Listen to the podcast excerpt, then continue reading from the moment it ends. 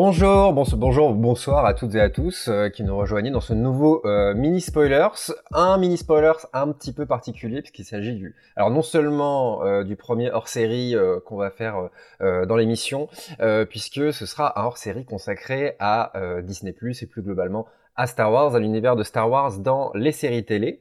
Euh, voilà, donc on a un invité euh, de marque que je vous que je vous cache pour quelques instants encore. Juste le temps d'introduire mes deux mes deux compères, euh, Guillaume et Briac, qui sont évidemment avec moi aujourd'hui. Comment ça va les gars? Ça va, ça roule. Ça va? Alors, alors vous aimez vous aimez bien Star Wars? Pire début d'émission. Alors, j'adore. Ouais, euh, oui, euh, Guillaume, on te connaît, euh, on te connaît fan de, de, Star Wars et, et Briac aussi. Hein, enfin, t'aimes bien, je crois. Hein, ouais, j'aime bien. Peut-être pas méga fan, mais j'aime bien. Très bien, bah, un peu comme moi, euh, un peu comme moi, je pense. Euh, et comme je vous l'ai dit, on a euh, donc un invité, un invité de marque, euh, puisqu'il il est, célèbre sur sur la, la podcast. Je ne sais pas si ça se dit. en tout cas, c'est Thibaut et qui est République du podcast Outrider. Salut Thibaut. Salut les gars, merci pour l'invite. Ah bah merci à toi de, de, de, venir euh, parmi nous pour ce mini spoilers, puisque voilà, il nous fallait euh, un connaisseur du coup de, de l'univers pour parler des séries télé, euh, des séries Star Wars, parce que séries télé, ça veut plus dire grand chose. tu donc tu as vu, tu as vu Mandalorian, tu as vu Clone Wars, tout ça, tout ça. Exact, j'ai vu tout. J'ai même vu Star Wars Resistance pour te dire. Même, même résistance, c'est dire. Euh, pour faire un petit point, parce que tout le monde euh, ne connaît peut-être pas euh, euh Thibaut, euh, tu es donc, bah, tu tiens le, le, tu es le créateur et animateur du podcast Outrider, donc un, un, un, podcast qui est consacré à Star Wars, mais plus, si je, tu m'arrêtes si je me trompe, mais vous allez, à chaque épisode, vous allez prendre un thème, une thématique, Ouais, c'est ça. C'est une manière, on va dire, d'éditorialiser, euh, comme on dit de nos jours, euh, Star Wars. Mm. Et donc, euh, de pas forcément parler que de l'actu ou de faire des critiques de ce qui sort. Ouais. Mais aussi analyser la saga sous des prismes très différents. Donc, on a eu effectivement la politique, l'histoire, l'école. et bien sûr, en plus de ça, on fait quand même forcément des épisodes quand il y a des très grosses sorties. Et ce fut le cas pour Mandalorian, par exemple. Aussi, les, les, films où vous avez passé en revue, etc. Enfin, vous avez fait euh, des critiques aussi euh, là-dessus. Euh, et sinon, tu es rédacteur en chef du site scifantasy.fr. Enfin, tu l'étais, pardon, jusqu'en 2018. oui, ça. Pardon, pour moi, je, je, me trompe moi-même dans mes fiches. Et tu as créé, tu as créé également un podcast qui, qui est dédié, alors pour le coup, à l'univers de Warhammer, que je ne connais, mais alors, mais alors pas du tout, pour le coup, euh, mais qui s'appelle Land Rider. C'est ça. C'est le petit frère de l'Outrider qui a été créé tout récemment. C'est ça. Très bien. Euh, euh, très bien. Eh ben écoutez, euh, pour, alors pour l'anecdote, euh, l'équipe de Sci Fantasy, donc du site dont je viens de parler, euh, et Wiki, WikiLeaks, meilleur nom, hein, vraiment. Ah oui. Il faut remercier nos, auditeurs pour l'avoir trouvé à l'époque. Ah oui, vraiment euh, très très bon nom. Euh, vous deviez euh, être invité à la première édition du festival Spoilers, parce on a déjà dit, mais Spoilers à la base c'était, c'est toujours un, festival pour voilà animer une table ronde autour de, de la série Westworld avec Sarah Sarah Actuel. Donc pour de, des raisons indépendantes de notre volonté, euh, cette édition a, a, a, capoté. Mais, euh, mais du coup, euh, voilà, c'est, euh, il aura fallu attendre deux ans tout pile, enfin presque. Pour l'anecdote, effectivement, ça fait deux ans tout pile aujourd'hui, puisque j'ai fait un peu d'archéologie dans mes mails et la, la, le jour précis où j'étais annoncé Thibaut que le festival devait être reporté, ben, c'était le 17 avril. Eh c'est un peu triste, mais je suis content qu'on puisse faire quelque chose ensemble, enfin. Oui, enfin, c'est ça. Alors pour ce qui est du programme, euh, les gars, euh, on va commencer par euh, faire un petit point sur sur Disney hein, sur voilà l'entité qui vient de, naître récemment, donc la plateforme de VOD pardon de, Disney et et de la Fox, hein, du coup si j'ai pas de bêtises, puisqu'il y a les, Simpsons également dessus. on fera un petit un petit tour de table, voilà sur vos avis, hein, si vous avez un petit peu exploré la plateforme euh, jusqu'à aujourd'hui. Et on continuera sur du coup les séries animées Star Wars dans un premier temps. On, on reviendra euh, sur le Mandalorian en fin d'émission, euh, mais euh, voilà, on, commencera par les séries animées, donc Clone Wars, Rebels et Résistance. Voilà, donc je vous propose qu'on commence justement par, par Disney+. Cool. Allez, c'est parti.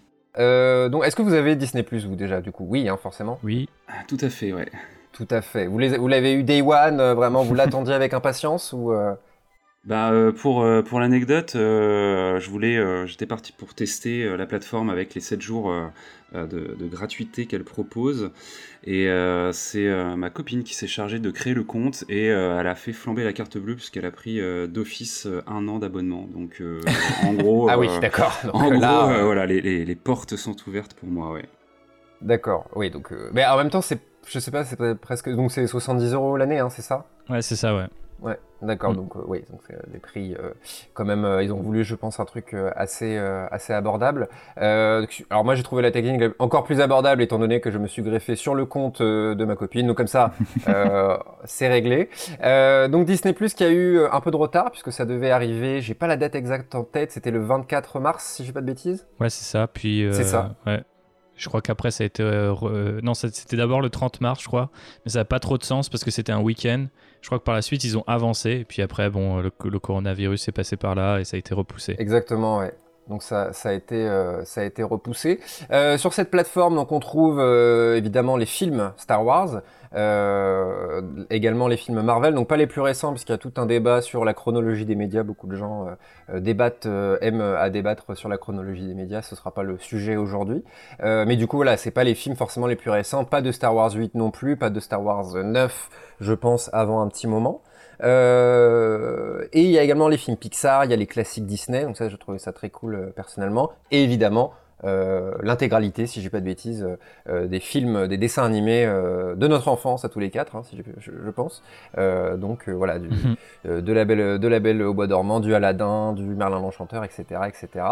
Est-ce que c'était quoi votre attente principale sur cette plateforme? Est-ce que c'était un plaisir de retrouver ces vieux films justement, ou c'était histoire d'avoir tout ça à portée de main, mais sans forcément dans le détail? Euh, perso, euh, quand euh, la plateforme a été annoncée, moi j'avais deux points d'intérêt, on va dire, dessus. C'était l'univers Star Wars évidemment, et notamment les séries Rebels et éventuellement Résistance. que j'avais un peu de mal à récupérer par ailleurs, alors que Clone Wars, j'avais tout, tout regardé. Et aussi plus l'univers Marvel, puisqu'on retrouve aussi ça sur, sur la plateforme, et notamment ce petit plaisir coupable que j'avais avec euh, la série euh, Agent of Shields, qui était euh, pareil, un petit peu compliqué à récupérer et où du coup je me disais que bah, ça allait être plutôt pratique d'avoir au sein d'une même plateforme un petit peu tous ces éléments-là. Ouais. c'est vraiment la praticité pour le coup d'avoir un, peu tout ça, même si je l'ai dit, voilà, on n'a pas les trucs les plus récents. Et on a aussi, alors ça, ça, ça, ça importe pour beaucoup de gens, un peu moins pour moi parce que je suis pas non plus un immense fan, mais il y a également les 30 saisons des Simpsons. Euh, et c'est vraiment quelque chose qui avait pesé dans la balance. Je l'ai pas dit, il y a également euh, beaucoup de documentaires de National Geographic. Je pense que ça intéresse aussi euh, mhm. pas mal de gens. donc les Simpsons, hein, qui a un peu, c'est presque la plus grosse série de, de, de, la plateforme. Hein. Enfin, je sais pas, je sais pas ce que vous en pensez, mais voilà, ça, ça pesait dans la balance, surtout pour toi, Briac, si j'ai pas de bêtises. Ouais, je me suis abonné pour les Simpsons et je pense que quand j'aurai fini de revoir ce que je veux des Simpsons, je, je me désabonnerai bah ouais, ah oui, carrément, le, tu te désabonnes direct. Euh. Bah, bon, on en parlera plus tard, mais pour l'instant, euh, j'ai pas trop de raison de, rester dessus, mais peut-être qu'on rentrera là-dedans après.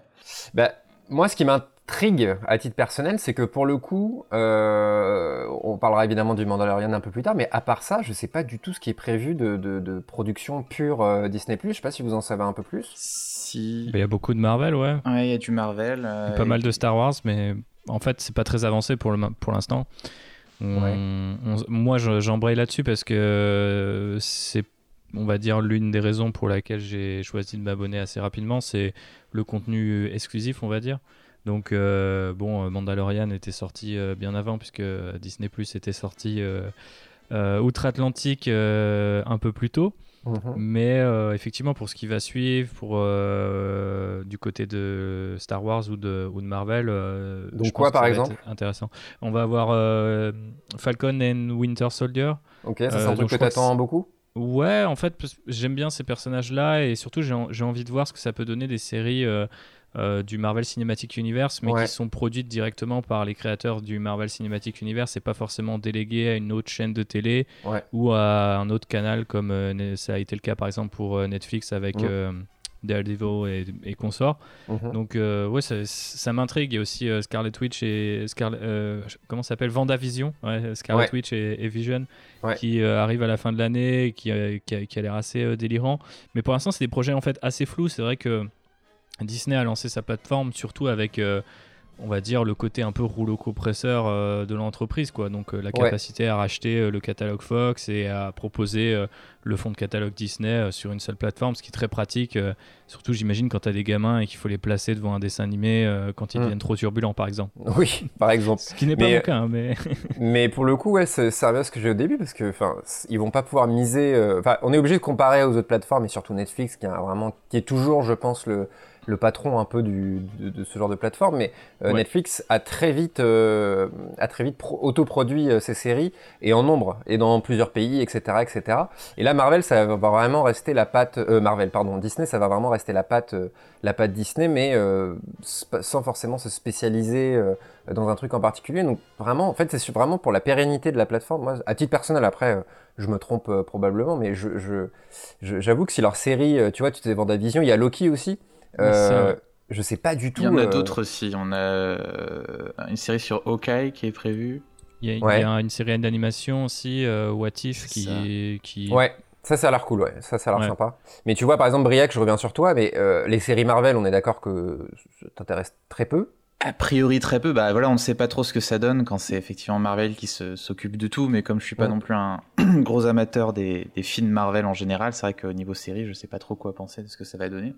Ouais. Mais c'est la même chose pour les futures séries euh, Star Wars. Bon, on va parler de The Mandalorian après, mais je crois qu'on a, euh, tu, me corriges Thibaut hein, si je me trompe, mais une série sur Obi-Wan Kenobi qui serait entre euh, comment dire, La Revanche du Sith et A New Hope et qui a eu quelques déboires. Je crois que le tournage a été interrompu euh, il y a quelques mois, ou ils ont dû réécrire des scripts, quelque chose. Euh, ouais, ah il n'y a, toujours pas eu de tournage et ils en sont à la troisième mouture, si tu comptes euh, le fait que ce projet a été commencé en tant que film en fait à la base, et qu'il est devenu une série avec le temps et sans doute le besoin pour Disney Plus justement de créer des programmes originaux.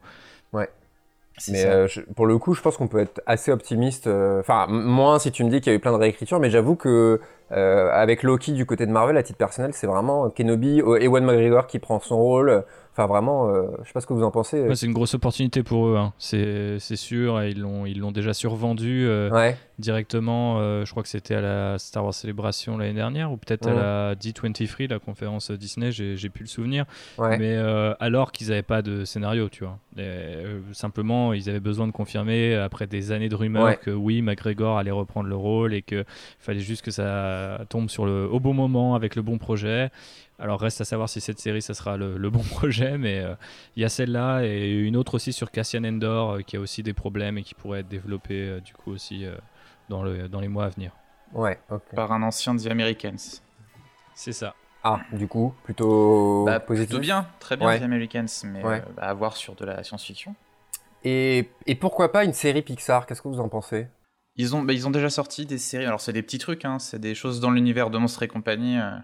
Monster at Work. Ah ouais, ok, je connaissais pas. Ouais, je ne sais pas du tout ce que ça vaut, mais c'est un des gros projets. Mais je sais pas par contre s'il y a des, des, projets de séries Pixar avec un univers original, par exemple. Ah oui, ce serait, euh, ce serait intéressant. Ouais et sous, sous, un format nouveau, quoi. Ce sera assez intéressant de voir ce qu'ils sont capables de faire, euh, parce qu'ils ont quand même très peu de fausses, euh, de comment dire, de sorties de route euh, ces dernières années. Donc là, ce sera intéressant de voir. Ouais. Bah s'ils peuvent faire une série sur les dinosaures pour corriger The Good Dinosaur, je, suis content. eh bien, écoute, j'espère qu'ils écoutent l'émission et que. Ah, c'est sûr. Dès que j'arrive dans un podcast, Disney écoute, c'est obligatoire. Ça s'est vérifié. Ça s'est vérifié. Avec Star Wars 9, pas du tout. Mais ouais. Il y a eu des petits problèmes techniques aussi, euh, en dehors de la censure, qu'on peut effectivement euh, garder pour plus tard ou non. Mais euh, moi, je sais que sur mon application PlayStation 4, notamment, l'interface galère. Ah ouais, ok. Ouais, et j'ai vu qu'il y a beaucoup de gens qui avaient des problèmes avec ça. et puis même, je trouve que c'est parfois assez difficile de, de, se retrouver dans le, dans le menu. Il est très clair, très bien organisé d'un point de vue univers, Star Wars, Marvel, Disney, Pixar, etc. Mais euh, je sais pas, des fois, la, façon dont ça, dont ça, te suggère pardon, euh, le prochain, prochain épisode ou le prochain truc à regarder est un petit peu étrange. Bon, après, euh, ils, ont un algorithme qui est encore, récent et j'imagine que tout ça, ça se parfait avec le temps et aussi bah, le temps que tu passes sur la plateforme forcément. Voilà. Moi j'ai eu quelques petits ennuis techniques comme ça, rien de, rien de bien méchant, mais quand tu dépenses, euh, comme ce fut aussi mon cas, 70 euros directement pour euh, avoir accès à la plateforme, c'est un peu galère euh, de devoir repasser sur ton PC pour pouvoir regarder un film correctement. Quoi. Ouais, bah moi j'utilise l'application avec un Chromecast et du coup j'ai pas eu du tout de problème. Mais par contre, tu abordes un sujet que je trouve intéressant, c'est le fait que justement ce soit catégorisé par univers. Enfin, je sais pas si c'est un truc qui vous a un peu interpellé, mais c'est vraiment euh, quelque chose qui la différencie parce que Netflix, tu vois, il y a, en gros, il y a deux grandes catégories, c'est euh, film et série. Euh, et tu vas te balader comme ça un peu selon ta liste, selon un truc. Là, c'est les univers, tu vois. Tu rentres dans un univers, tu vois, ça m'a fait penser, alors j'extrapole un peu, mais tu vois, un peu dans l'idée de, de, Disneyland Paris, tu vois, faire des parcs où justement tu vas aller hein. dans le monde Star Wars, dans le monde ci, dans le monde ça. Et, et je trouve ça assez intelligent de leur part d'avoir réussi à, adapter ça à un truc euh, si différent, enfin un truc, euh, euh, comment dire, internet quoi. Je sais bah, pas si c'est ce que vous en pensez. Ouais, complètement. Bah, moi, moi, je reconnais là le savoir-faire de Disney. Après, la question se pose du coup avec le rachat de 20th Century Fox. comment ils vont intégrer le catalogue de ce studio-là? Et est-ce qu'ils vont l'intégrer en fait tout simplement? Parce que du coup aujourd'hui même quand tu as des pubs euh, ou des euh, publications sponsorisées Disney ⁇ tu as toujours le logo et en dessous tu as les logos Marvel, Star Wars, etc. Ouais. Donc euh, tout ce qui n'est pas du cinéma de franchise par exemple, est-ce que ça a sa place sur une plateforme comme Disney ⁇ quoi? Donc par exemple ils vont avoir Alien, donc est-ce que tu pourrais avoir une page avec euh, des courts-métrages et euh, les quatre euh, Aliens, Prometheus, Alien Covenant, etc. Ou est-ce qu'en fait ça va rester une plateforme familiale qu'avec des produits qui ont toujours été conçus pour être des produits Disney? Et c'est là que la question de la censure, du coup, bah, pèse un peu dans la balance, quoi. Je t'avoue que j'ai aucune idée, j'avais même pas vraiment pensé à ça, mais effectivement, je sais pas, est-ce qu'ils vont faire peut-être une autre appli, je sais pas. Bah, les théories, moi, que, que j'entends, enfin, ce dont on parle pour l'instant, ce serait de faire des bundles en fait. Tu paierais ton abonnement Disney Plus et en bonus, tu paierais un peu plus pour avoir par exemple un truc spécial Fox et qui euh, viendra se rajouter. Je suis pas sûr que ça va beaucoup plaire aux gens ça. Bah, étant donné qu'ils ont fait un prix bas de départ, apparemment mhm. ce serait ce sur, quoi ils comptent. Ils veulent vraiment faire en sorte que Disney Plus reste familial et donc rien de R-rated dessus. Donc par exemple, ça, on, oublie totalement Alien. Parce que dans le même temps, ils vont, ils vont pas du tout s'asseoir sur justement Alien, c'est tout ce qu'ils ont pu acheter. Euh, bah, bah ils ont mis Avatar. Hein. Oui, mais c'est, ça reste. Euh, qui est beaucoup plus euh, compatible avec l'ADN Disney. Mais en gros, ils, font leur sélection dans le catalogue Fox, quoi, déjà. Ouais. Ouais. Donc, euh, je sais pas. Mais, pardon, vas-y, vas-y. non, il y a aussi la question, parce qu'ils ont Fox, donc ils ont aussi la chaîne FX. donc tout ce mhm. qui est les séries comme American Horror Story, The Shield, Son of Anarchy, Justified. Donc des séries qui, par exemple, en France, sont déjà sur d'autres plateformes de streaming. Et on sait qu'est-ce qu'ils vont en faire, quoi. Est-ce qu'ils vont récupérer les droits S'ils le font, où est-ce que ça va aller ça, c'est des questions qu'on peut se poser actuellement. Euh, reste entier. Mais du coup, Briac, autant que tu en parles maintenant de, de, la censure Oui, tout à fait. Bah, en fait, on, la, la petite surprise quand, quand, la plateforme était arrivée, alors on savait qu'ils allaient. Euh, enfin, ils avaient un désir un petit peu de, de purger le, le, contenu de certains, de certains films ou certaines séries. Alors, il y a eu des, des problèmes mineurs, enfin, semi-mineurs, comme par exemple du recadrage, notamment sur les Simpsons, où euh, donc les premières séries sont en 4 tiers, et là, ça a été zoomé pour euh, rentrer en 16 neuvième, ce qui fait que bah, ça enlève des informations à l'image, dont des gags, parfois, qui ne sont plus compréhensibles à cause de ça. Alors, ils ont promis qu'ils allaient remédier à ce problème-là. On verra pour la suite, mais on a eu de, la censure, notamment sur le film Splash de Ron Howard, chef-d'œuvre, euh, dans lequel donc on a eu genre des cheveux rajoutés numériquement pour cacher des fesses, pareil du recadrage. Euh, et sur un certain nombre de dessins animés aussi. Alors parfois c'est plus pour couper des scènes qui sont devenues un peu problématiques, euh, par exemple dans Dumbo. Euh, je crois que dans un, passage dans Toy Story 2 aussi qui a été coupé. Et parfois c'est des choses totalement incompréhensibles. Par exemple sur Gravity Falls, le créateur de la série a tweeté qu'il y a le, symbole qui est sur le fesse d'un personnage qui a été censuré. Et il mm. ne sait absolument pas pourquoi.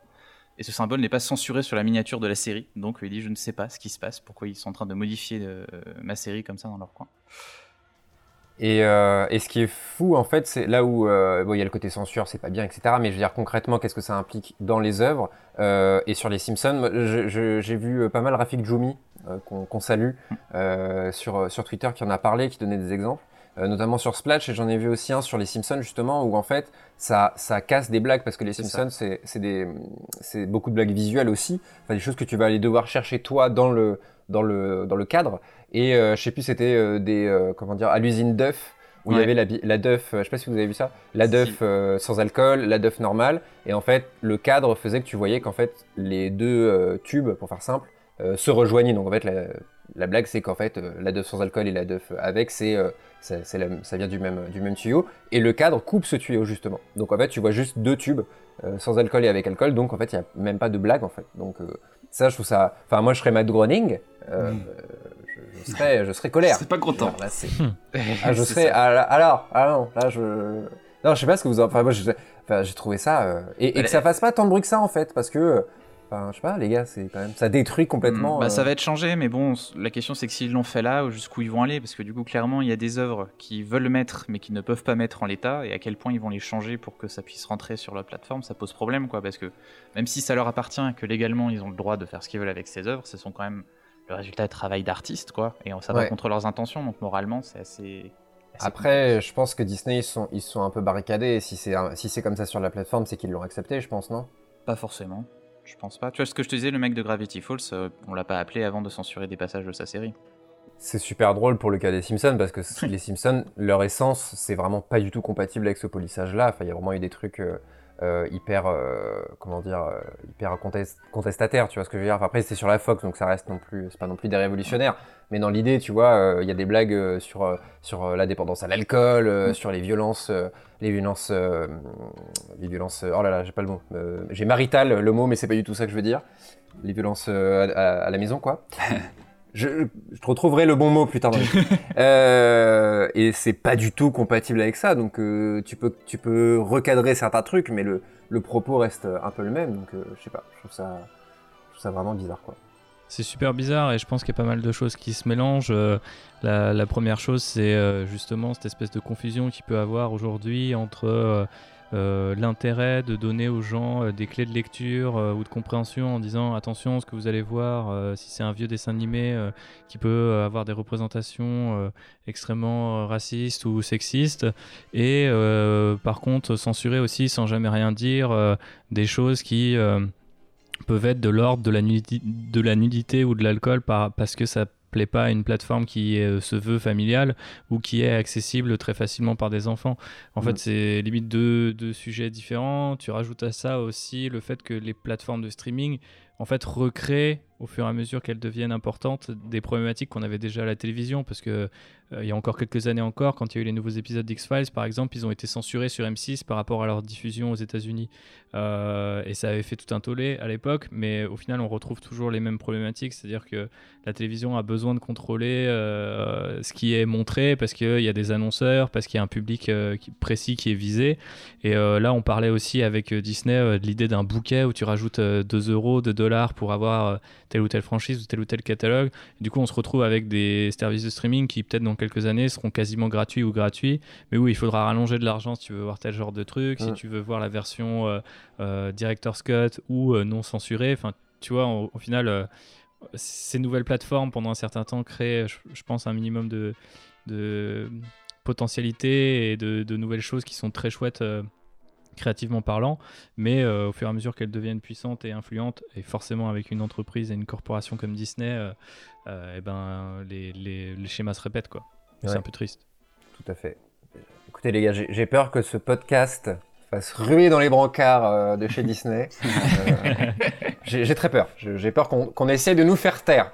Hein. Donc je vous propose, euh, avant de passer aux, séries Star Wars, du coup on va quand même se recentrer euh, euh, sur Star Wars par la suite, une, petite, une petite pause musicale. Tout à fait, on va ponctuer cet épisode de petites interludes musicales autour de l'univers de Star Wars parce qu'il y a pas mal de choses à écouter dans ces séries. Et euh, cette première sera euh, dédiée à la série The Clone Wars, dont on va parler juste après, avec un passage assez emblématique pour illustrer un combat que les fans attendaient depuis longtemps et que nous a offert la série.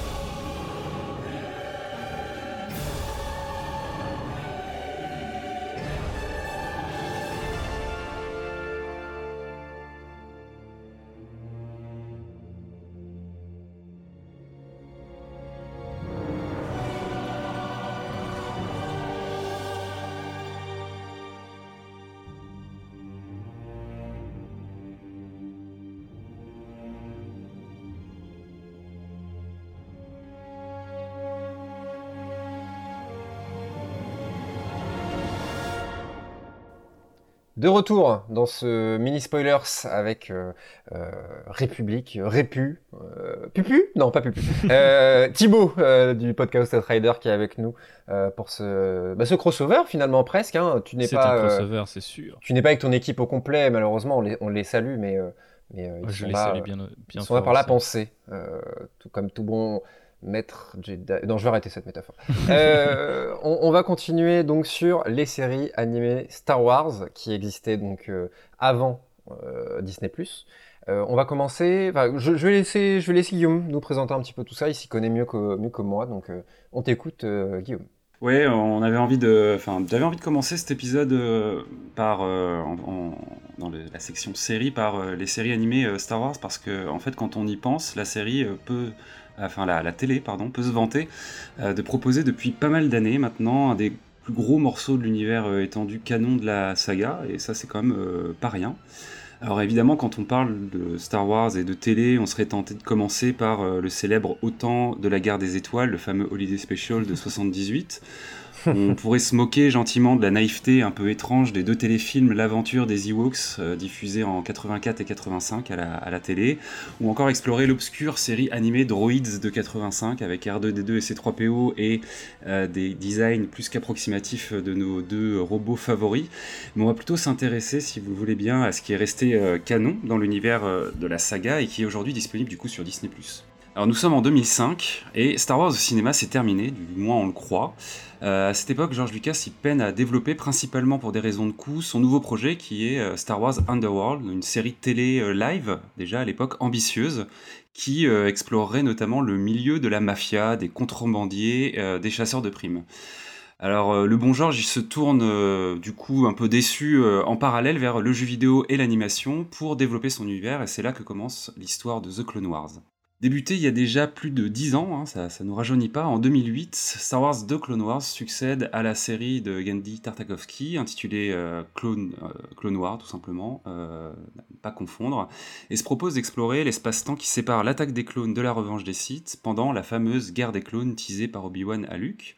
Alors, au fil des 7 saisons, on y retrouve tous les personnages de la prélogie, mais aussi pas mal de créations originales avec en tête de liste à Tano, l'apprenti Jedi euh, d'Anakin Skywalker, un personnage qu'on verra littéralement grandir au cours de la série et qui va rapidement conquérir le cœur des fans. Alors à la barre de cette série, on découvre euh, Dave Filoni et son éternel chapeau de cowboy, ancien réalisateur de la série Avatar dont on parlait dans le premier spoiler mini, et qui à partir de The Clone Wars va vraiment euh, occuper une place importante dans la création des séries animées Star Wars et même au-delà, mais on y reviendra un peu plus tard.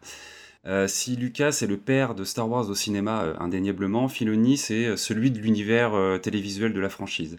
Alors on pourrait faire un épisode entier sur The Clone Wars tellement il y a de choses à dire, mais ce qu'on peut retenir, c'est qu'en cette saison, la série elle explore une grande richesse de situations, de lieux de personnages, de la condition des soldats pendant la guerre des clones, au rôle de la diplomatie pendant cette dernière, de la mythologie Jedi à la culture mandalorienne, des combats spatiaux à grande échelle aux duels plus intimistes, il y en a vraiment pour tous les goûts.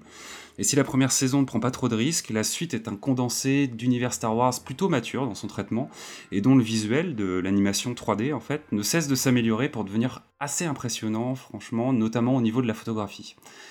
Euh, la série, elle se termine de manière un peu précipitée en 2014.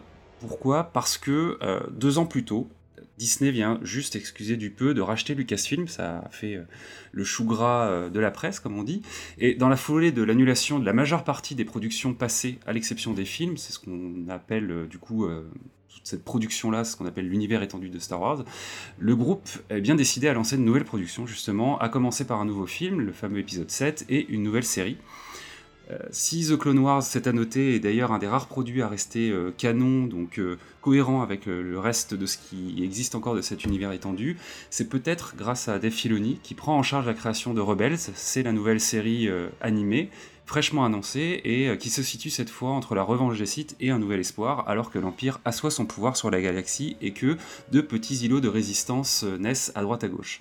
Alors Rebels, c'est probablement la série que Filoni voulait faire quand il a intégré euh, le projet de Clone Wars, tant le pitch qu'il avait présenté à George Lucas à l'époque euh, est proche de celui de la série.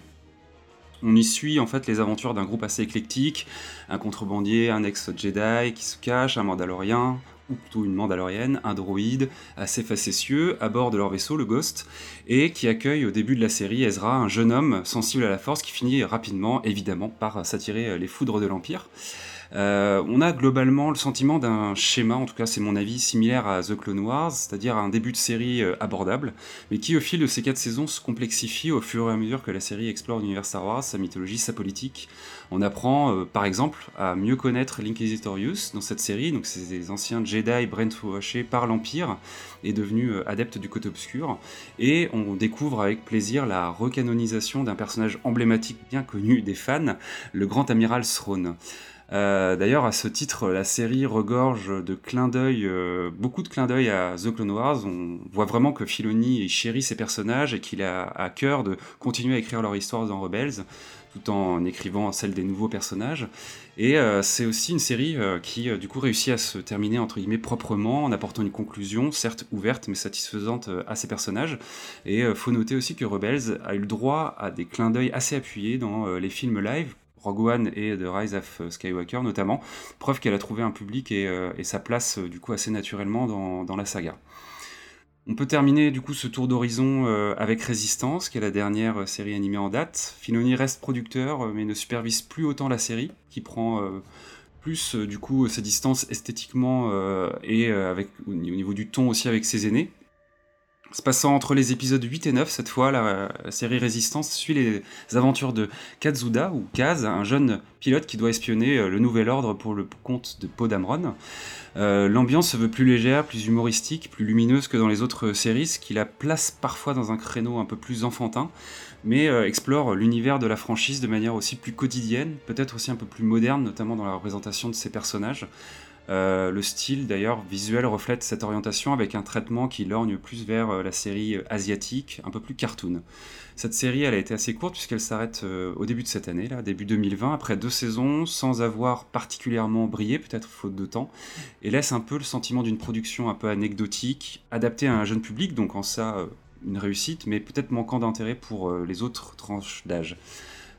Filoni, lui, du coup grand maître d'orchestre de tout ça. Aux dernières nouvelles, après s'être occupé de clore euh, The Clone Wars, qui revient pour une ultime saison sur Disney+, et oui, tout arrive, euh, pourrait être en train de préparer euh, avec John Favreau, est-ce que la rumeur est vraie, on ne sait pas, avec qui du coup il a co-créé The Mandalorian, avec qui il est en train de réaliser, enfin de créer la saison 2, une nouvelle série animée.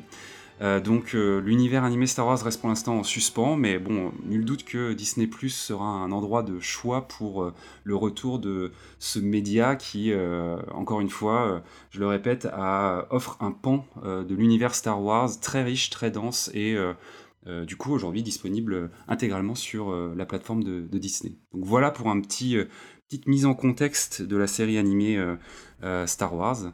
Maintenant je suis intéressé un peu de savoir ce que Thibaut, toi, tu, tu aimes dans ces séries. Qu'est-ce que tu recommandes éventuellement? Comment tu recommanderais à nos auditeurs d'aborder euh, ce pan euh, de, de l'univers Star Wars? Je sais pas s'il y a grand chose à dire après ce résumé hyper complet et plutôt bien vu que, que, tu nous as fait.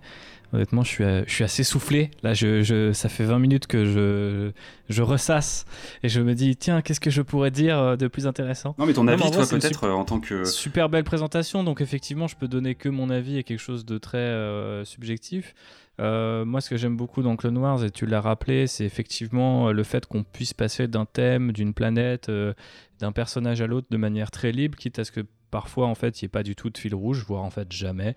Euh, je crois que c'est effectivement encore le cas dans la dernière saison où on a euh, deux arcs bien distincts qui suivent euh, leur propre comment dire objectif et qui vont rassembler un certain nombre de personnages, mais qui vont pas forcément avoir un impact énorme sur le reste de la saga.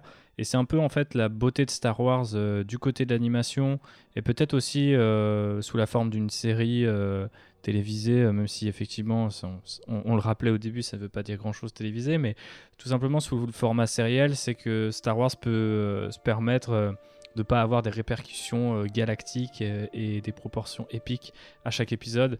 Et c'est dans ces moments-là qu'on a vraiment, je pense, l'occasion de se nourrir de tout l'univers Star Wars et de ses différentes facettes.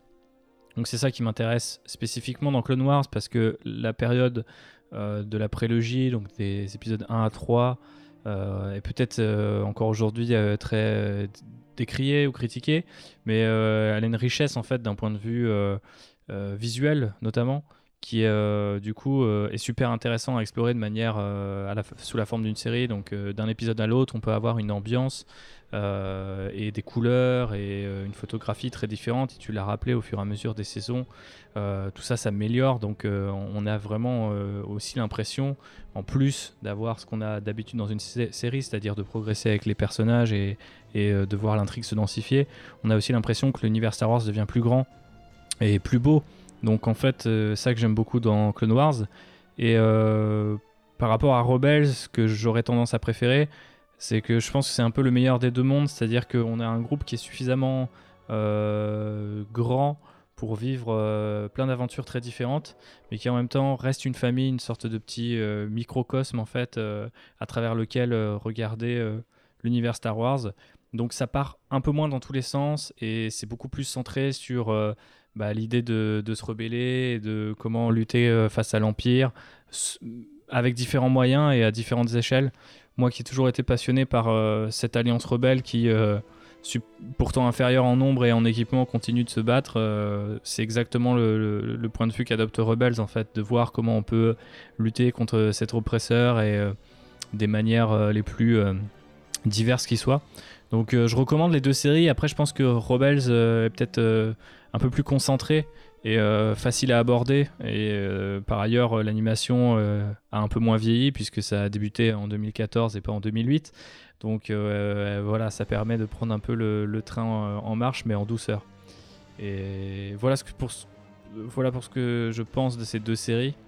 Il y a Résistance aussi, que j'ai apprécié, mais pas tellement pour son histoire, même si je trouve ça assez amusant d'avoir un Star Wars qui est très...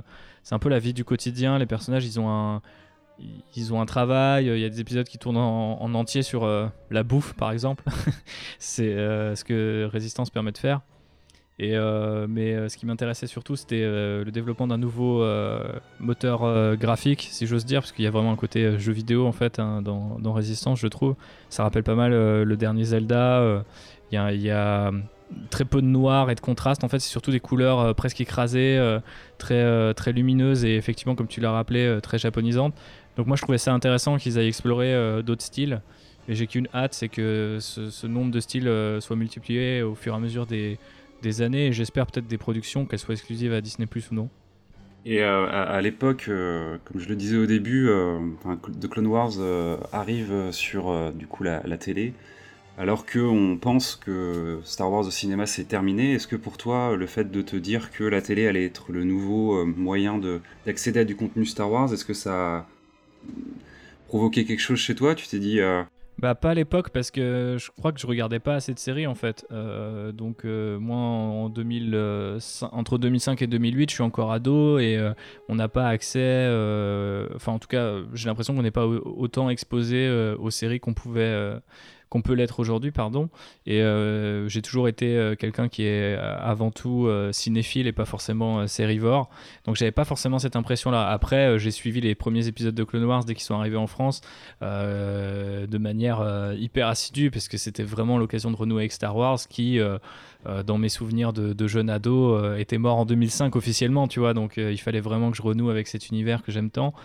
Mais c'est vrai qu'aujourd'hui, et on le rappelait tout à l'heure en parlant de Disney ⁇ Star Wars est un peu, euh, entre guillemets, en pause au cinéma, puisque la trilogie euh, de J.J. Abrams et Ryan Johnson est terminée.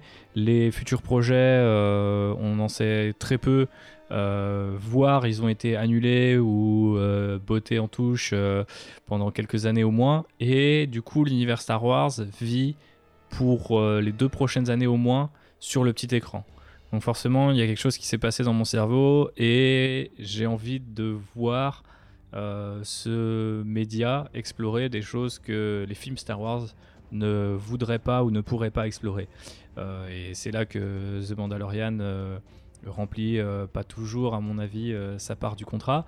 Mais effectivement, c'est ce qui me titille un petit peu en fait dans ce qu'on a avec Star Wars aujourd'hui, c'est de se dire aujourd'hui Star Wars c'est un univers qui vit avant tout sous euh, le format sériel.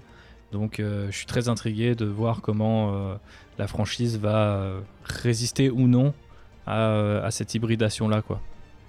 Et c'est vrai que tu, fais bien de le préciser donc, quand tu dis que le format sériel peut tester des choses et l'a fait parce que même si euh, peut-être des fois les rapprochements ont été un peu trop euh, évidents ou alors pas si bien fait que ça, mais que ce soit de Clone Wars ou Rebels, il y a des vrais morceaux de mythologie liés à l'univers Star Wars dans ces séries qui, ne sont, qui sont vraiment euh, amenés par ces séries et qui euh, du coup euh, deviennent, enfin propulsent tout ça à un niveau que peut-être les fans de, des films pourraient trouver, ouais. voilà, ne soupçonnent pas ou pourraient trouver exagéré. Enfin, il y a eu pas mal de choses dans les films qui ont été faits où les gens ont un peu tiqué, alors que la, les séries vont bien plus loin dans l'univers lié à la Force notamment, quoi. Ouais, mais c'est tout, c'est tout le paradoxe en fait des, des séries Star Wars et c'est aussi pour ça qu'elles sont géniales parce que il y a, y, a, y a une hiérarchisation dans le canon Star Wars qui, euh, malgré en fait tous les efforts de Disney, hein, qui a cessé de répéter et qui a notamment annulé euh, bah, tout un univers étendu pour ça,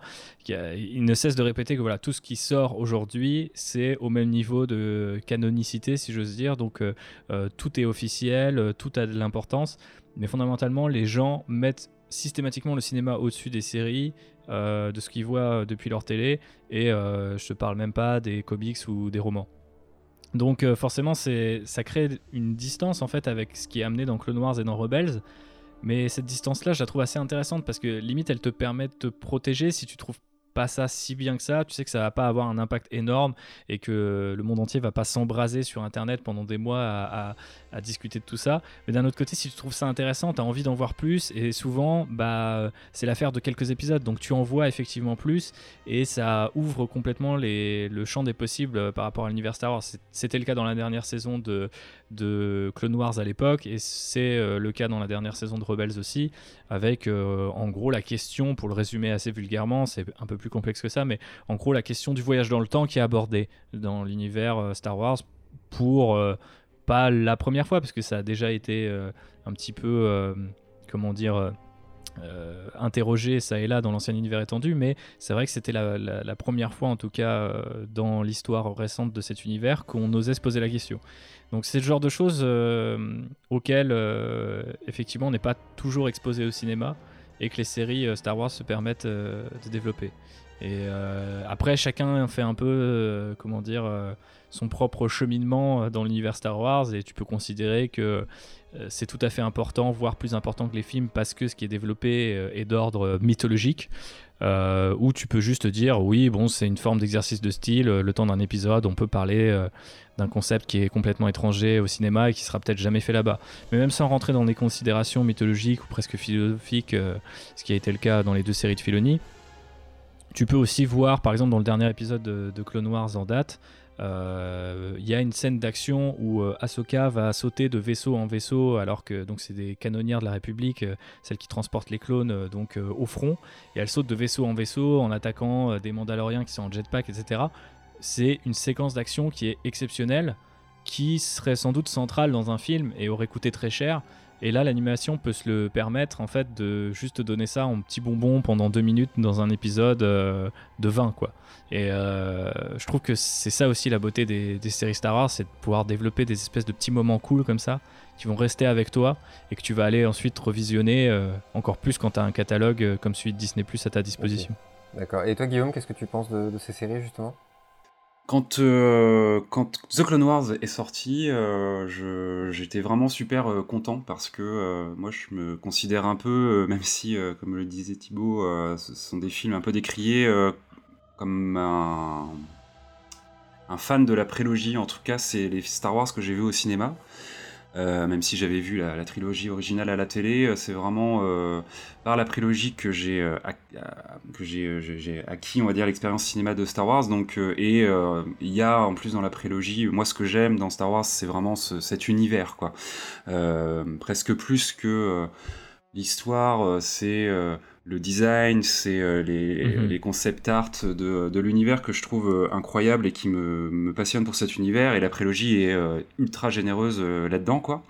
peut-être même ad nauseam, on va dire, euh, sur, euh, sur certains plans. Mais euh, du coup, quand j'ai vu que Star Wars revenait, alors que c'était censé être terminé, et qu'en plus elle revenait sous la forme d'une une série animée dans la période de la prélogie, moi j'étais super content. Pour, vraiment, c'était un, moment où je me disais chouette, je vais avoir ma dose hebdomadaire de, de, Star Wars, ça va être super chouette. Alors, le premier contact a été un petit peu déceptif parce que ce dont on n'a pas trop parlé, c'est que le style visuel est quand même un petit peu particulier dans le sens où mm. euh, c'est de l'animation 3D, donc un petit peu rigide, on va dire, dans la manière dont les mouvements euh, des personnages sont retranscrits.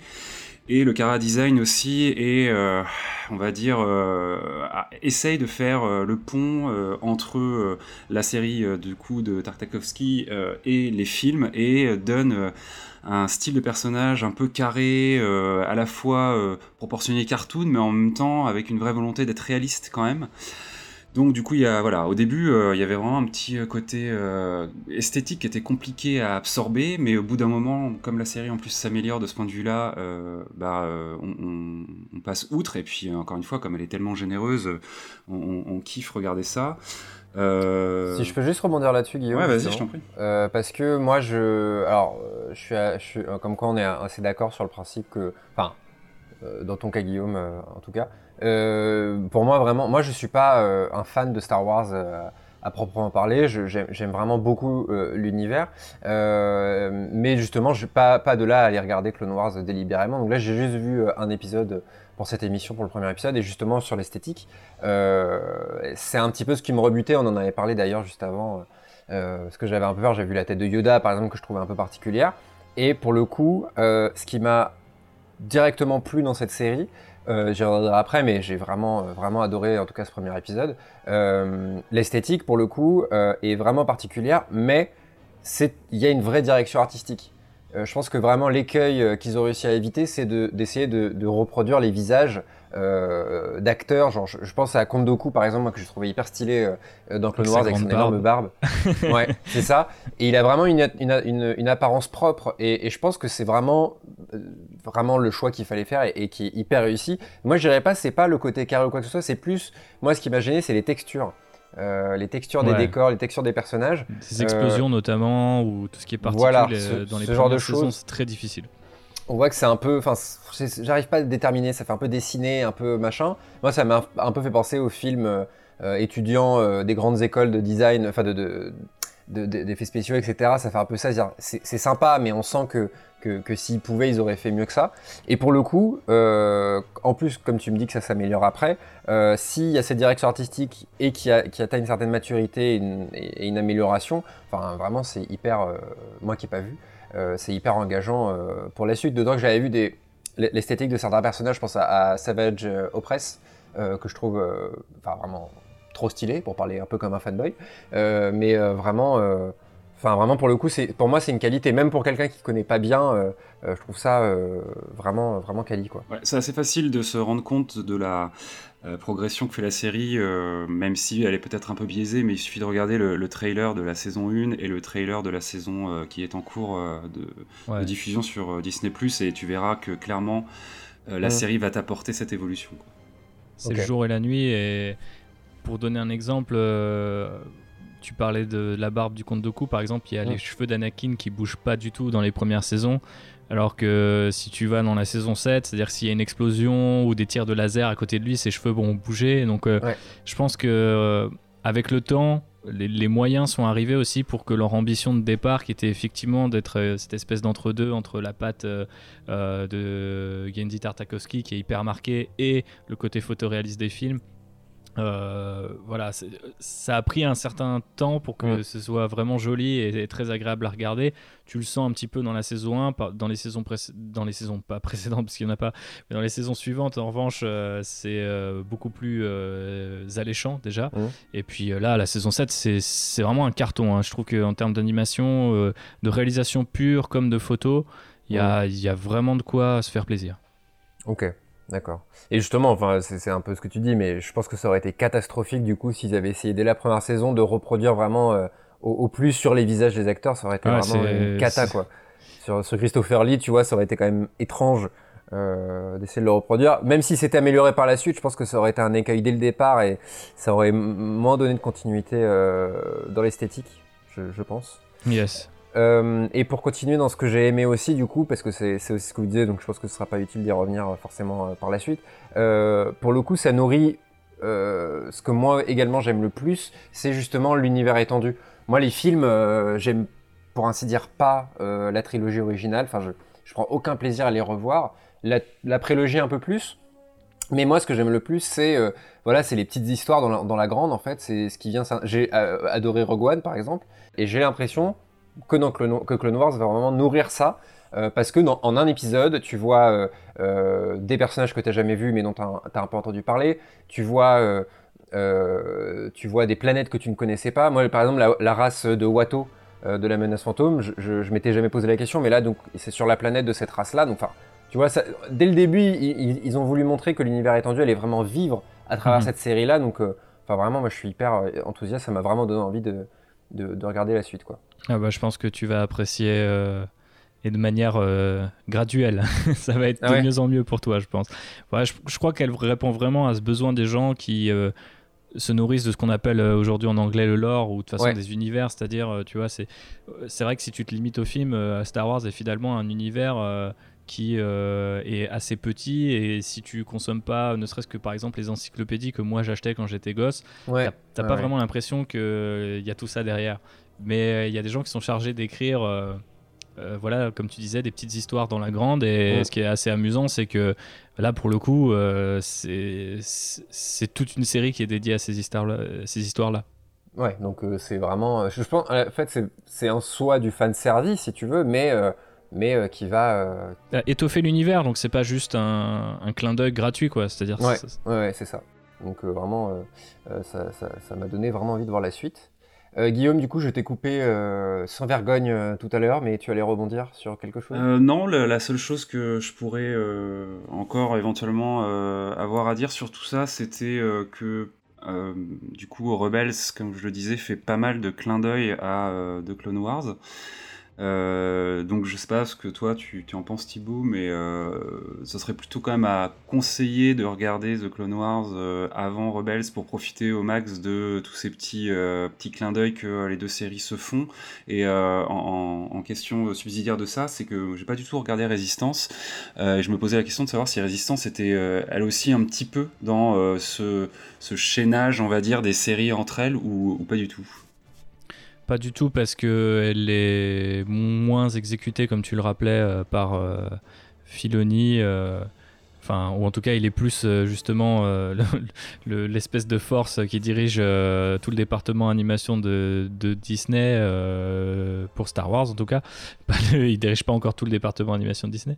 Mais non, effectivement, vu que c'est pas une série qu'il a créé et dirigé lui-même, il y a moins euh, ces connexions-là entre euh, Résistance et les deux séries qu'il y a de connexions entre Rebels et Clone Wars. Euh, ce que j'en pense maintenant, c'est assez amusant, mais je dois, le reconnaître. c'est que je trouvais ça absolument horrible en fait au début.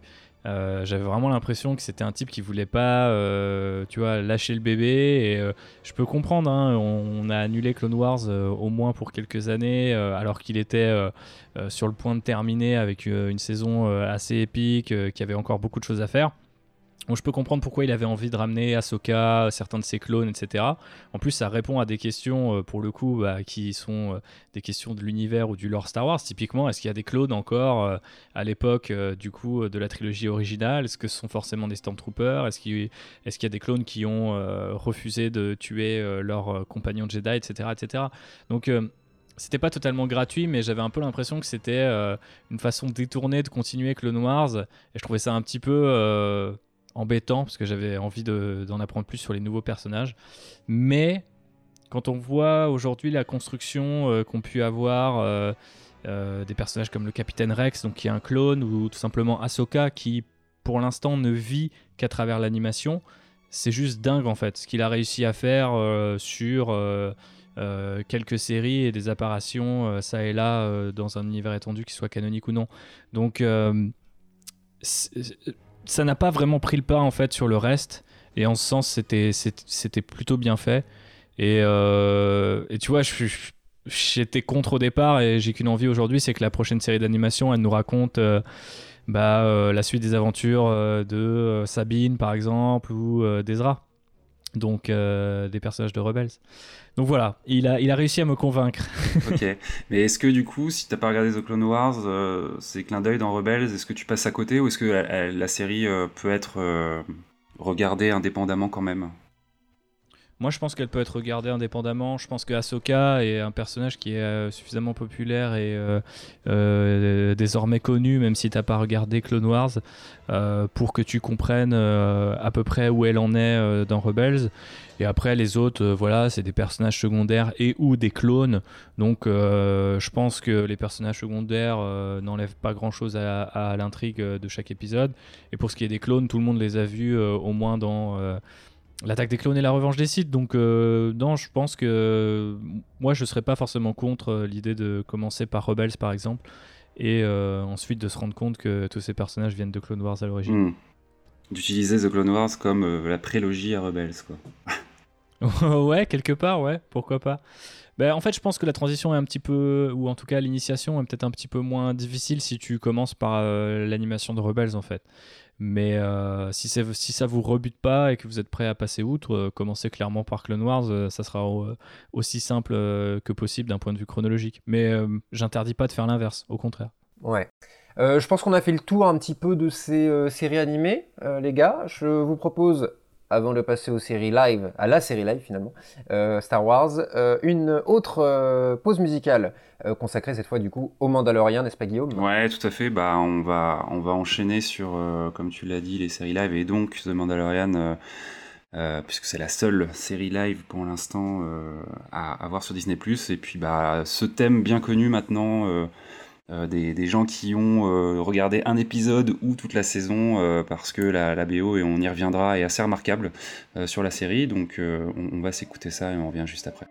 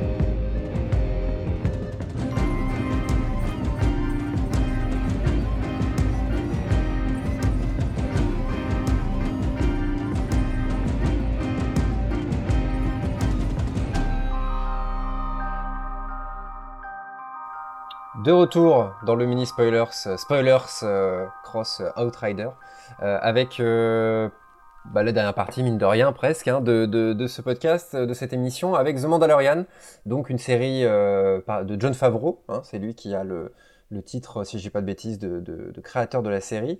John Favreau qui a fait, qui a fait ses armes hein, déjà chez, chez, Disney, déjà chez Marvel, parce qu'on lui doit évidemment, enfin évidemment, c'est évident pour tout le monde, mais le premier Iron Man. Donc c'est presque lui, euh, symboliquement, qui a lancé euh, euh, le MCU en tant que au poste de réalisateur. Et il a fait plus récemment Le Roi Lion et, et le nom m'échappe. Le livre de la jungle. Le livre de la jungle, j'avais Balou en tête. Balou, Très bien, c'est mon sujet. Balou, Disney Story. Si, le petit là, qui, qui parle avec des... Bon bref. donc évidemment, ouais, le, le, le, livre de la jungle. je sais pas, enfin... Euh, je, je, suis pas sûr que ce soit important de, de, de revenir là-dessus. Euh, mais en tout cas, voilà, là, il fait ses armes. Donc je, si j'ai pas de bêtises, je connais pas bien la carrière à part ça de, de Favreau, mais je crois que c'est sa première série. Je sais pas si vous en savez plus. C'est ça, ouais. Première série, donc euh, première série et première série live Disney 21e siècle. Donc voilà, beaucoup d'enjeux dans, dans, dans, cette série. Qu'est-ce que, ah, j'ai envie de poser une question assez générale. Qu'est-ce que vous attendiez de cette série? Peut-être Thibaut, qu'est-ce que toi en tant que que plus grand fan euh, ici présent de, de, Star Wars. Qu'est-ce que tu attendais de cette série? Est-ce que tu euh, est-ce que tu avais un peu peur? Est-ce que tu étais enthousiaste? Est-ce que euh, voilà Est-ce que? J'avais un peu peur et j'étais enthousiaste à la fois, pour te répondre très honnêtement. J'avais un peu peur parce que bah, c'est la première série là, en prise de vue réelle pour Star Wars depuis toujours, malgré du coup le projet Star Wars Underworld que Guillaume présentait tout à l'heure. Mm-hmm. Donc euh, il y avait quand même forcément beaucoup d'appréhension par rapport à tout ça. Euh, mais il y a aussi beaucoup d'excitation rapport au fait que ce sont de tout nouveaux personnages qui nous étaient présentés et qui allaient arriver euh, juste avant l'ascension de Skywalker et surtout juste après le réveil de la Force et les derniers Jedi qui ont fait couler beaucoup d'encre justement parce que les gens n'aimaient pas le développement qui était fait de, des personnages qu'ils connaissaient en fait. Donc moi j'avais vraiment ce besoin d'avoir une respiration, si j'ose dire, en tant que podcasteur et en tant que fan, euh, avec euh, l'idée de trouver des personnages qui étaient entièrement nouveaux et qui allaient pouvoir euh, suivre des parcours totalement frais et inédits sans que quelqu'un sur internet à un moment dise ah bah non il doit pas faire ça c'est pas possible mais bon voilà ce qui s'est passé pour moi avec Mandalorian mm-hmm. Je sais pas si vous entendez la cornemuse derrière moi. Non, non, on n'a pas ce plaisir malheureusement. J'adore la cornemuse. Il est 20h, c'est ça, non? Voilà, il est 20h et j'ai un voisin qui joue de la cornemuse tous les vendredis soirs. Très bien. J'ai bah complètement euh, oublié euh, cette chose-là. Donc voilà, on, l'embrasse si vous voulez garder ce passage et sinon on, continue sur euh, The Mandalorian. Il n'y a pas de cornemuse dans la, dans la bande-son de Ludwig Göransson, mais. et c'est bien dommage. Voilà, petite parenthèse que je me permets. Mais du coup, effectivement c'est assez chouette de voir des personnages nouveaux, même s'ils se reposent sur des archétypes bien connus de l'univers Star Wars, évoluer euh, du coup 5 ans après le retour du Jedi, donc aussi dans une époque qu'on n'a pas forcément euh, beaucoup explorée, en tout cas pas sur les écrans. Euh, donc voilà pourquoi j'étais à la fois un petit peu inquiet, mais en même temps très excité par la perspective de The Mandalorian. Et voilà, je sais pas, je vais peut-être laisser à à Briac et à Guillaume euh, le soin bah, de savoir pourquoi. Je, suis curieux Briac parce que euh, pour le coup t'as pas beaucoup entendu sur, euh, sur les séries animées. Qu'est-ce que toi du coup, même question? Est-ce que j'en attendais? Oui. bah, honnêtement pas grand chose au départ. je savais pas trop quoi. Déjà moi j'avais même pas compris que c'était pas Boba Fett le héros, donc j'étais complètement à la ramasse. Alors je vais être honnête également, je pensais. Mais cela dit, il y avait un projet qui était prévu. de film, si j'ai pas de bêtises, sur, sur Boba Fett. C'était pas une série hein, à l'époque. Ouais, non, c'était c'était un film et c'est un film qui a eu euh, au moins deux moutures différentes, euh, une mm. avec Josh Trank, peut-être une avec James Mangold et qui a plus ou moins été mis au, au placard euh, mm. à peu près au même moment que The Mandalorian a été annoncé en fait. Ouais, et avec du recul, c'était peut-être bah, du coup, peut-être mieux de faire The Mandalorian que, que Boba Fett. Enfin, après, c'est mon avis personnel. Du coup, Briac, maintenant que tu as vu cette série, euh, donc il y a que, alors on, enregistre, il y a eu que 6 épisodes. Le dernier, j'ai pas pu le voir personnellement parce qu'il est sorti aujourd'hui. Aujourd'hui, ouais. Vendredi, euh, c'est le jour des sorties sur Disney+. Ok, d'accord. Alors du coup, quel est ton avis jusqu'ici euh, sur, sur Mendo Eh bien, moi j'aime bien. Merci. je trouve ça. Voilà, merci, au revoir. Salut. Allez, à bientôt. je trouve ça, hein, je trouve ça vraiment très sympa. D'autant que moi je suis pas fan du tout des, des films euh, Star Wars euh, qu'a sorti Disney jusqu'ici. Et c'est peut-être ce que j'ai préféré en tout cas depuis que Disney est, est, sur la licence. Euh, J'aime beaucoup surtout bah, la direction artistique, euh, tout ce qui est le traitement visuel, que je trouve vraiment très très très sympa.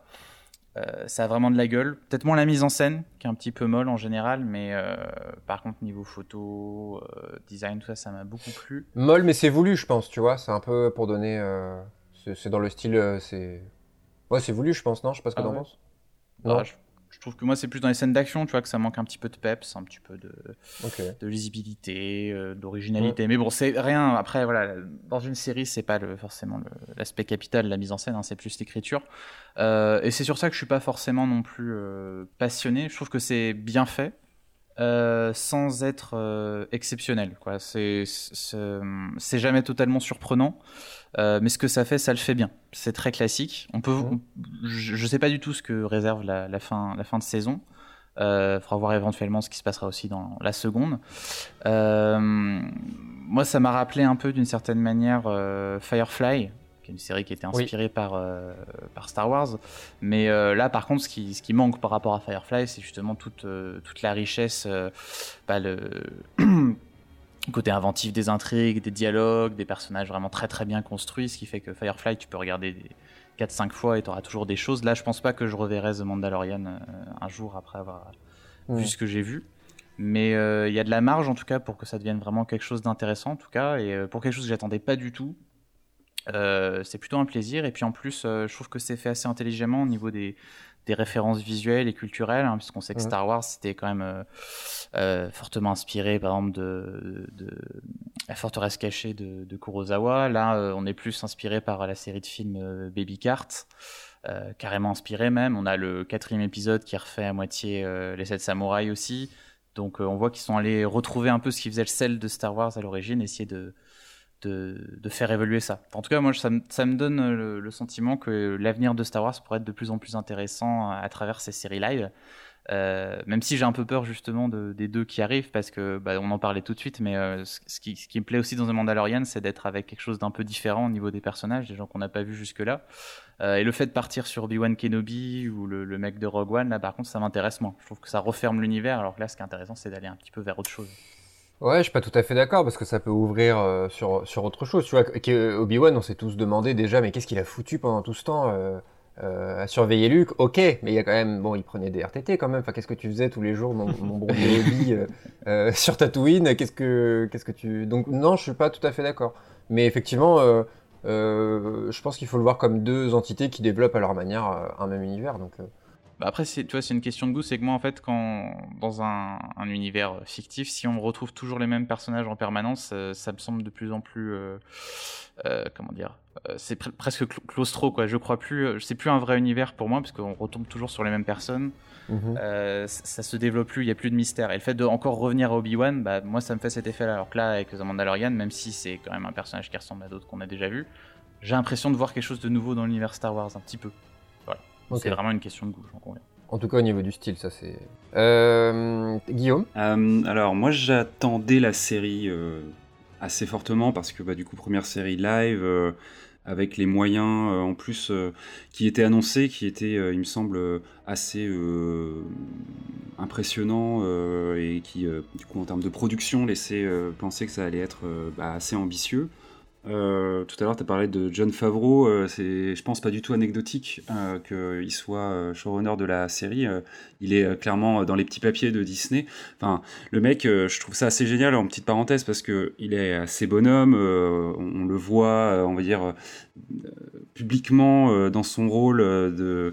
de Happy dans, les, dans les Iron Man, puis maintenant les Spider-Man du, du MCU, et aussi éventuellement sur la série Chief sur Netflix, je crois. Donc il a vraiment cette allure de mec sympa, qui bedonnant, qui rigole. Euh, et quand on regarde un petit peu sa carrière euh, sur ces dernières années, il a quand même été euh, à l'origine bah, du coup du MCU, hein, parce qu'il a réalisé les deux premiers Iron Man. Il a été le premier à utiliser de manière aussi qualitative la technologie qui permettait de créer les animaux photoréalistement avec justement le livre de la jungle. Et derrière, le mec, on lui colle sur les bras le remake du Roi Lion, qui était peut-être un des plus casse-gueule parce que des dessins animés est tellement culte. Ouais, mais oui, mais le projet était d'adapter de, l'histoire à, la, virgule près, les mêmes plans, les mêmes trucs. C'est plus une prouesse technique que. Euh, Ce que je veux dire, c'est par rapport à son personnage public, euh, c'est-à-dire euh, ah, derrière, en gros, comment les gens vont interagir avec lui. Enfin, placer quelqu'un de confiance, on le voit ces dernières années, Disney et notamment sur la franchise Star Wars a quand même beaucoup de mal à échanger avec ses créatifs, avec ses réalisateurs. je crois que John Favreau a quand même cette qualité, à la fois en interne et en externe, entre guillemets, d'être en tout cas, moi, c'est un peu le sentiment que j'ai. La bonne patte, le mec sur qui tu peux compter. Et euh, effectivement, il n'y a pas de défi peut-être artistique derrière, mais il y a quand même un défi industriel. Et euh, je pense qu'il a été choisi pour ça sur The Mandalorian, pour lancer euh, l'univers télévisuel live de Star Wars. Et L'autre fait euh, aussi euh, remarquable, c'est que quand même derrière cette série, on retrouve bah, justement euh, Dave Filoni qui bah, est parti de l'animation pour aller faire coucou au live. On sait depuis longtemps qu'il en a envie, il a envie de réaliser pour le live. je ne sais plus d'ailleurs si, il a du coup la réalisation du premier épisode. il fait une apparition aussi dans la série. Euh, et on retrouve, j'ai l'impression, en tout cas, euh, je sais pas si je suis biaisé par rapport à ça, mais un peu ce feeling que Filoni a mis dans ses séries animées dans The Mandalorian, dans ce côté, euh, euh, je sais pas, dans la narration qu'il déploie, et on sait que dans l'avenir de la série, a priori, il serait possible que des personnages de ces séries animées soient incarnés cette fois en live. Donc il euh, y a quand même tout un truc assez intéressant, je trouve, quand on, aime un peu décortiquer la production de ce genre de médias là à, regarder. Après la série en elle-même, moi j'ai passé un bon moment, j'ai aimé, j'ai trouvé euh, qu'il y a quand même quelques longueurs et globalement euh, le reproche que je lui ferais c'est que ça me semble être un produit quand même plus pour les fans que pour le grand public dans le sens où euh, si tu ne te satisfais pas, entre guillemets, justement, de tous ces petits clins d'œil que la série disperse, des situations qu'elle crée et des petits éléments de l'or comme ça qu'elle met, euh, l'aspect euh, narratif sur la saison en entier, encore une fois, c'est mon avis, mais me semble être assez euh, léger, voire euh, un peu euh, presque inintéressant. quoi. C'est-à-dire que là où, ce que je veux dire, c'est que là où aujourd'hui, et ça rejoint un peu ce qu'on disait au tout début par rapport à Disney Plus de manière générale, les plateformes se lancent un peu sur la promesse d'un succès critique qui sera du coup peut-être justement remarqué pour ses qualités d'écriture, etc., sa production peut-être, euh, voilà, sa réalisation. Euh, The Mandalorian, pour moi, il remplit pas euh, cette case-là, quoi. C'est pas la série qui va gagner des prix, je pense, de par la qualité de son écriture, mais je, comme Briac, je pense que la série, elle va aussi vachement s'améliorer et que c'est une question de, temps et de mise en place. Et là, je peux pas y voir autre, autre chose aussi qu'une encore une fois, une, production derrière, de mise en place pour euh, s'améliorer, peut-être euh, se, focaliser plus sur les histoires et les personnages, même si on, a quand même tout ça. Hein. mais euh, pour moi, c'est un test. J'ai vraiment l'impression de voir un test, un test dans lequel il y a des gens qui s'amusent avec les jouets qu'ils ont et, et qui font venir un peu leurs potes pour s'amuser aussi. et ça donne un résultat qui est assez réjouissant, assez généreux, assez cool, mais qui euh, et pas un produit culturel euh, ultra euh, intelligent, quoi. Si on peut prétendre, on va dire, juger de ce genre de choses, quoi. Mais voilà un peu mon avis. Mais t'as même parfois l'impression qu'ils leur ont dit, genre, ne faites pas comme les films, tu vois ce que je veux dire? Qu'ils leur ont dit, essayez autre chose dans la mise en scène, etc. D'où l'influence des westerns, genre de choses. Donc, pour le coup, c'est une qualité, mais je te rejoins sur le fait que ça fait un peu un épisode, une intrigue. Euh, je pense à un épisode que j'ai beaucoup aimé, mais sur une planète euh, avec les fermiers. Je sais pas si vous voyez, c'est l'épisode 5. Épisode 4, ouais. 4, euh, pardon. avec le. Comment ça s'appelle? ATT, un truc comme ça, là. Le... ATST ou TRTT, ouais. Ouais, pardon. tu n'as pas révisé ton vocabulaire, CHP. Et euh, du coup, j'ai bien aimé, euh, j'ai beaucoup aimé cet épisode qui est réalisé par euh, Bryce Dallas Howard pour la pour l'anecdote, qui est la fille de Ron Howard. Comme quoi, hein, c'est pas parce qu'on s'appelle Howard qu'on peut qu'on est obligé de faire des, trucs Star Wars moyens.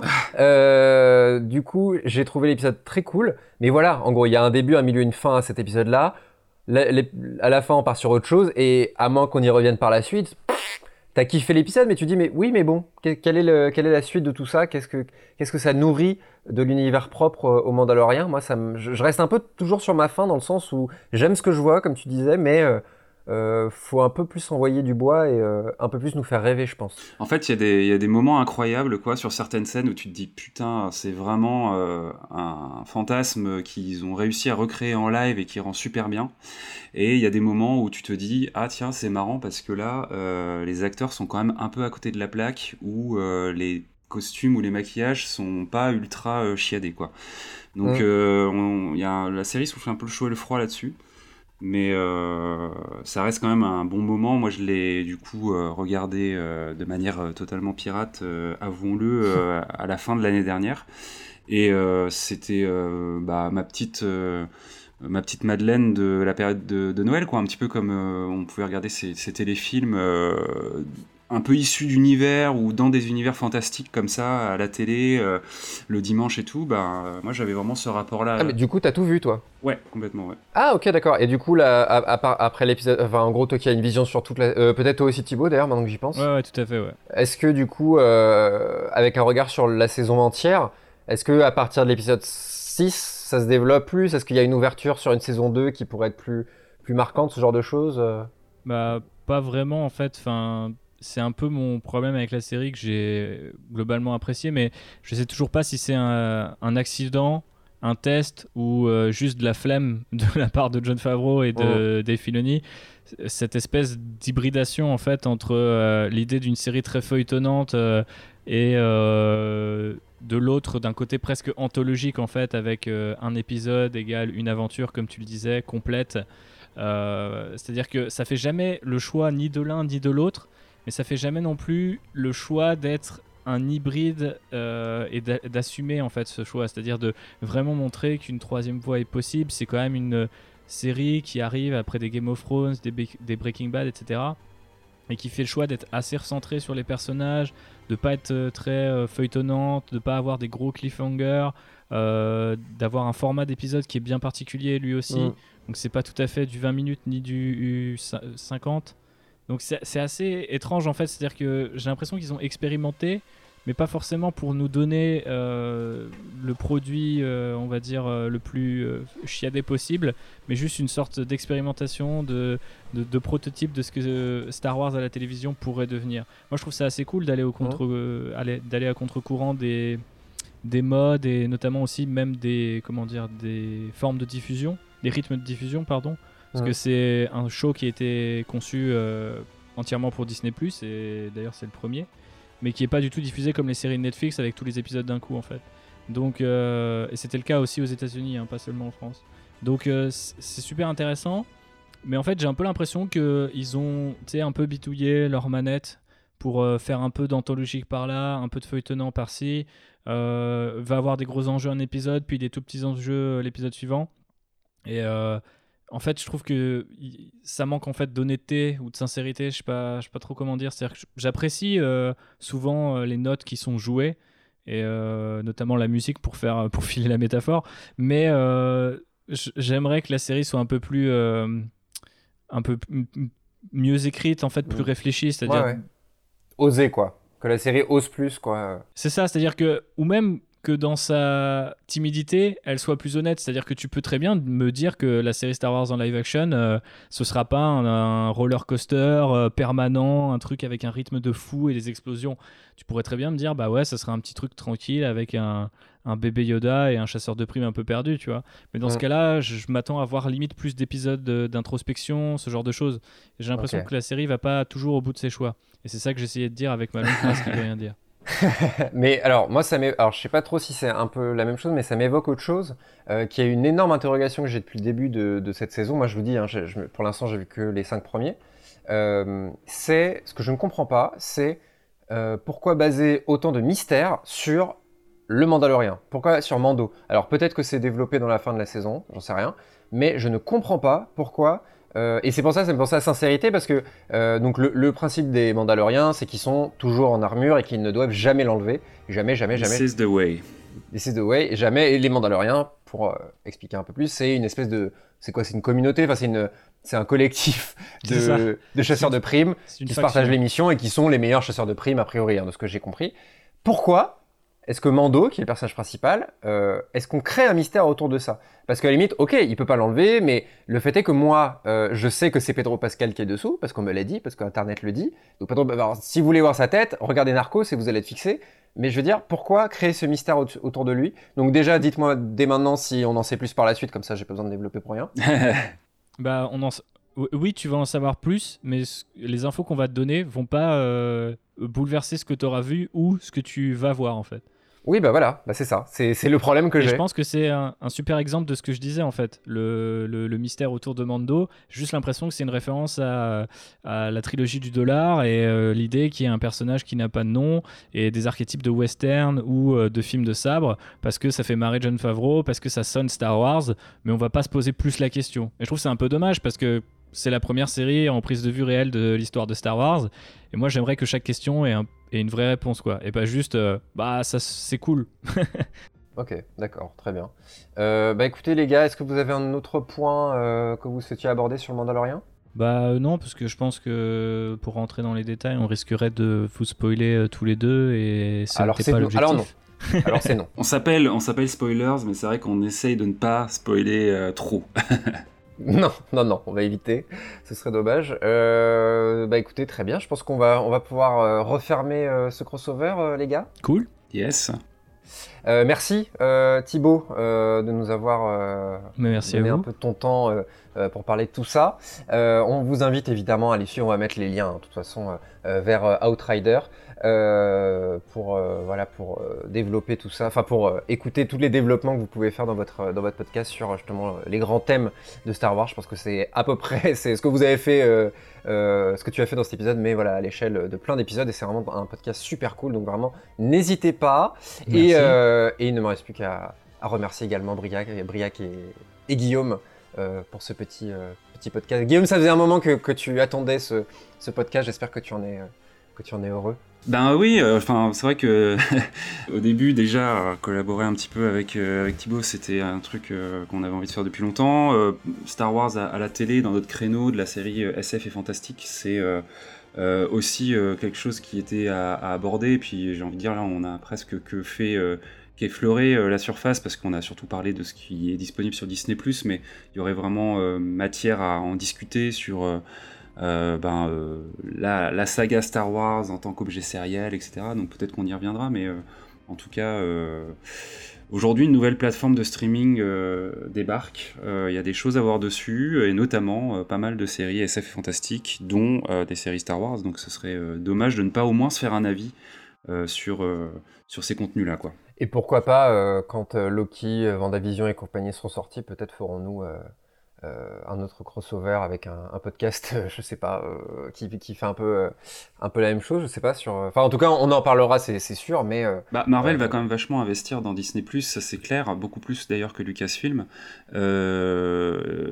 qui et va vraiment là pour le coup créer des séries qui euh, on, font des ponts assez forts avec les films. Euh, Faucon and the Winter Soldier, c'est clairement la suite d'Avengers Endgame.